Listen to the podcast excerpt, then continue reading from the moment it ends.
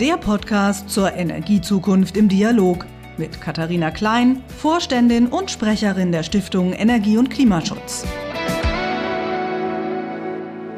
Hallo und herzlich willkommen zum Podcast der Stiftung Energie und Klimaschutz zur Energiezukunft. Üblicherweise steht ja bei unserem Podcast immer der Austausch zu einem ganz speziellen Thema mit einer Gesprächspartnerin und einem Gesprächspartner im Mittelpunkt.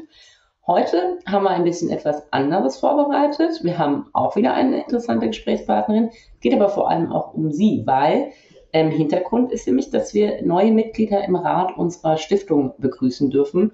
Und heute habe ich das Vergnügen, eine dieser neuen Stiftungsrätinnen hier im Podcast zu Gast zu haben. Wir haben eine kleine Serie, das heißt, sie ist nicht die einzige, sondern alle neuen Ratsmitglieder werden in einer kurzen Podcast-Folge vorgestellt und sie haben die Gelegenheit, die dann auch dadurch etwas mehr kennenzulernen. Bevor ich unsere heutige Gesprächspartnerin nochmal vorstelle und ihr auch die Gelegenheit gebe, etwas mehr über sich zu erzählen, erlauben Sie noch einen kurzen Satz äh, zu den Aufgaben des Rates. Der Stiftungsrat ist das Aufsichtsgremium der Stiftung und insbesondere auch der Ort für das Sparing mit dem Vorstand der Stiftung und den Austausch ähm, zu den inhaltlichen Themen und der Ausrichtung der Stiftung, die dann das nächste Jahr auch prägt. Stiftungsrat umfasst insgesamt zwölf Mitglieder und die Tätigkeit ist wie auch im Vorstand der Stiftung rein ehrenamtlich. Heute, so habe ich es ja schon ein bisschen äh, angeteasert und der Spannungsbogen soll ja nicht weiter nochmal steigen, darf ich mit Silvia Pilasti-Krosch sprechen. Sie ist Landesvorsitzende des BUND Baden-Württemberg und unser neues Stiftungsratmitglied. Hallo Silvia, schön, dass du heute dabei bist. Hallo, ich freue mich auch. Jetzt habe ich schon gesagt, wir wollen ja vor allem mehr über dich wissen. Deshalb würde ich mich freuen, wenn du vielleicht ein bisschen, damit unsere Hörerinnen und Hörer dich äh, nochmal kennenlernen, ein wenig etwas darüber erzählst, was dich umtreibt, wie du zum BUND gekommen bist und was die Themen sind, die du so tagtäglich auch vorantreibst. Ja, mein Name ist Silvia Pilarski-Grosch. Wie gesagt, ich bin die Landesvorsitzende des BUND seit anderthalb Jahren, war vorher lange Landesgeschäftsführerin und auch im Vorstand des BUND in Baden-Württemberg. Vor Jahren habe ich angefangen, das ist jetzt tatsächlich schon 20 Jahre her, in Baden-Württemberg mich äh, dafür zu engagieren, sogar deutschlandweit, dass der Ausbau der erneuerbaren Energien vorangeht, also insbesondere der Windenergie und der Photovoltaik. Und das hat mich dann auch äh, immer wieder äh, zum BUND gebracht, weil aus meiner Sicht der BUND der Verband ist, der versucht, die verschiedenen Interesse, sowohl Klimaschutz, äh, erneuerbare Energien und Naturschutz zusammenzubringen. Das ist, das ist ja eine spannende äh, Kombination, ein spannender Werdegang. Ich glaube, es ist vielleicht für viele äh, war es nicht, ist nicht ganz auf der Hand liegend, aber ich finde, du hast es jetzt gut erklärt, was deine Motivation war. Und vielleicht kommen wir da später auch nochmal drauf zurück, wie jetzt in deiner heutigen Tätigkeit tatsächlich diese Themen Aufbau der Erneuerbaren und Naturschutz auch eine Rolle spielen. Zunächst vielleicht nochmal äh, ganz kurz. Ähm, du hast ja, hast gerade selber gesagt, viel mit den Themen Klimaschutz und Energiewende zu tun. Jetzt ähm, bist du als neues Stiftungsratmitglied mit dabei. Was war denn deine Motivation, dass du gesagt hast, ja, das, das macht Sinn, auch sich hier zu engagieren? Die Stiftung Energie und Klimaschutz, verfolge ich ja auch schon seit den 20, seit 20 Jahren. Vielleicht ich kann mich noch dran erinnern, dass ich Vorträge zur Wasserkraft dort gehalten habe. Das ist schon ewig her. Und jetzt äh, hört sich das vielleicht sehr anbiedernd an, aber ich sehe schon, dass die Stiftung die Möglichkeit hat, äh, Menschen zu erreichen, äh, Gruppen zu erreichen, die der BUND nicht erreicht, die andere nicht erreichen und mit denen über Energiewende, Klimaschutz, Nachhaltigkeit zu diskutieren, ist natürlich eine große Chance auch für mich. Und dahin hat sich ja die Stiftung auch immer stärker entwickelt mit ihren verschiedenen Formaten. Deshalb fand ich das sehr interessant. Und äh, die Stiftung hat ja nebenbei auch noch andere Felder von Förderungen. Aber für mich ist natürlich diese ähm, Gespräche und Dialogformate das besonders Interessante. Ja, da, da, freuen wir uns auch drauf. Ich hoffe ja, dass wir, wir haben ja jetzt das erste Mal auch wieder eine, eine, eine Präsenzveranstaltung gehabt. Wir hoffen, dass wir das jetzt auch wieder in Zukunft wieder mehr machen können, weil ich glaube, wie du es beschreibst, der Austausch, gerade auch vor Ort, ist immer etwas, was die Stiftung auch ausgemacht hat und den Dialog auch geprägt hat. Jetzt vielleicht mal äh, auch auf die aktuellen Debatten äh, geschaut. Energiewende ist ja äh, auf einmal ähm, in der Mitte einer sicherheitspolitischen Debatte gelandet durch äh, die Invasion äh, Russlands in die Ukraine und die Konsequenzen dadurch. Wie, wie schaust du denn da drauf? Wie beschäftigt es denn euch, was sich da jetzt tut? Sind ja auch viele kritische Fragen, auch in Sachen Klimaschutz, die da jetzt debattiert werden.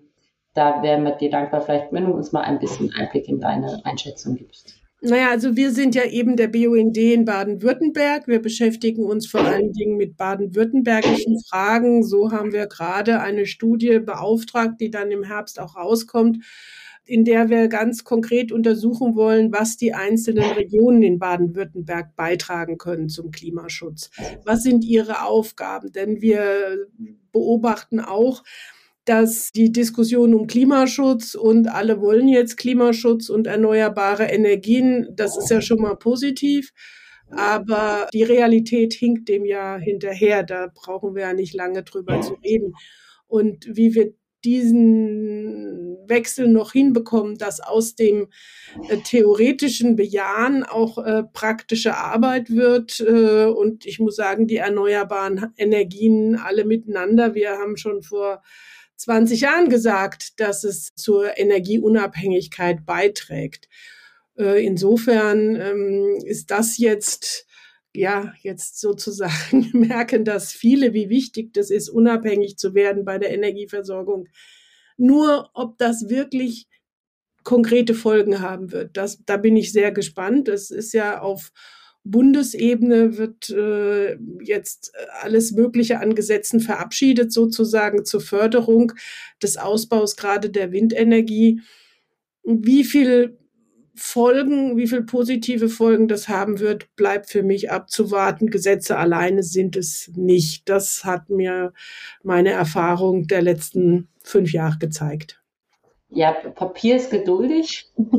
da kann man immer viel drauf äh, schreiben, aber ähm, wie du sagst, es ist, ähm, es ist vor Ort und bei den Menschen, wo sich dann im Endeffekt entscheidet.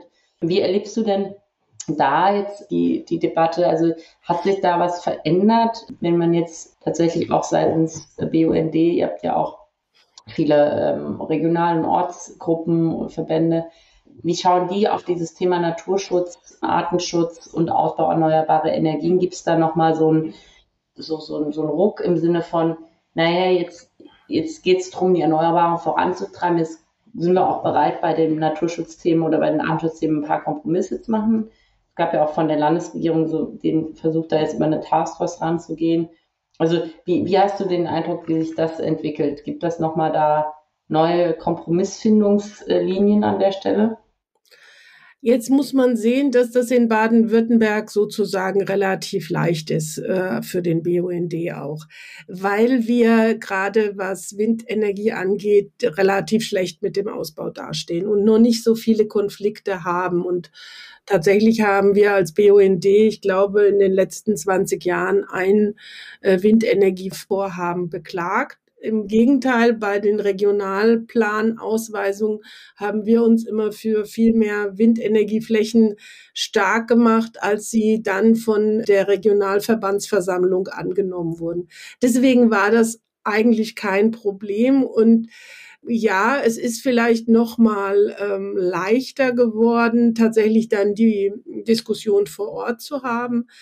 Wir haben äh, mit dem Dialogforum Erneuerbare Energien und Naturschutz ja auch ein Mittel an die Hand bekommen, mit dem wir Personal einstellen können und dann mit den Leuten reden können äh, vor Ort und beraten können und auch konkret wiederum mit Projekttierern darüber zu diskutieren. Vielleicht ist es doch insgesamt sinnvoll, mal eine Windenergieanlage zu verschieben.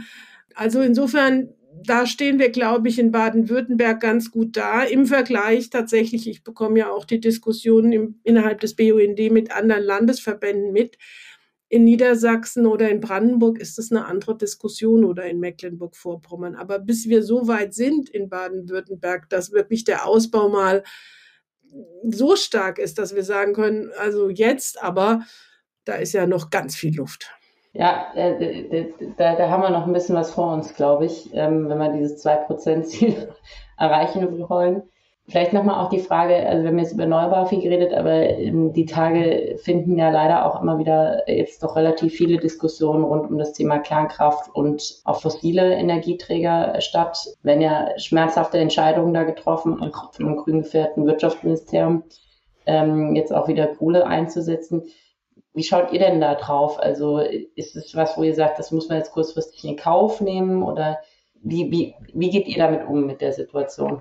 Also ähm, beim, beim Thema Atomkraft sicherlich nochmal anders. Das ist für uns ein absolutes No-Go. Das ist so Gründungsursprung äh, äh, sozusagen für den BUND. Da wären wir, ähm, das, das, da würden wir tatsächlich nicht nur auf die Straße gehen, sage ich fast.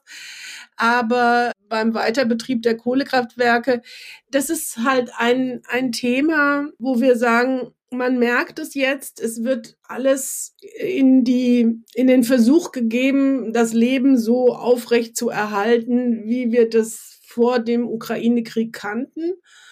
Und das ist aus unserer Sicht das grundsätzliche Problem. Mhm wir, wenn wir nicht daran was ändern können, dass die Menschen äh, beim Thema Energiesparen, hat man ja vielleicht jetzt gerade mitbekommen, äh, von wegen kürzer Duschen äh, spart Energie und dann gab es den Aufschrei, man hat es gar nicht verstanden. Aber an solchen Kleinigkeiten sieht man ja, dass die Bereitschaft nun im persönlichen Leben etwas zu ändern, um Energie zu sparen, noch nicht so richtig groß ist. Deswegen gehen wir lieber oder gehen wir vor allen Dingen auf diesen Bereich zu sagen, Leute, es wird nicht so weitergehen wie bisher, als uns an einzelnen Kohlekraftwerken sozusagen abzuarbeiten. Ja.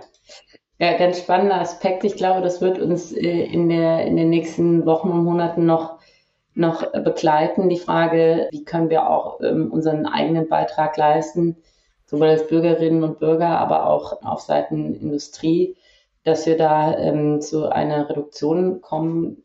Ich glaube, das wird, wird ganz zentral. Also da bin ich auch gespannt, was jetzt der Herbst uns dann da bringt noch an Entwicklung. Silvia, wir sind äh, schon fast am Ende. Wir waren in einer relativ kurzen Variante zusammen. Ich bin mir aber sicher, wir werden noch die eine oder andere Situation haben, wo wir dich ein bisschen ausführlicher erleben dürfen. Vielleicht bei uns auch irgendwann mal wieder demnächst auf dem Podium, hoffentlich dann in Live. Insofern danke ich dir jetzt erstmal für heute. Ich hoffe, äh, unseren Zuhörerinnen macht es auch Spaß, ähm, ein bisschen reinzuhören. Und ich freue mich dann aufs nächste Mal. Ja, ich bin sehr gespannt. Das war das Podcastgespräch zur Energiezukunft im Dialog mit Gastgeberin Katharina Klein, Vorständin und Sprecherin der Stiftung Energie und Klimaschutz.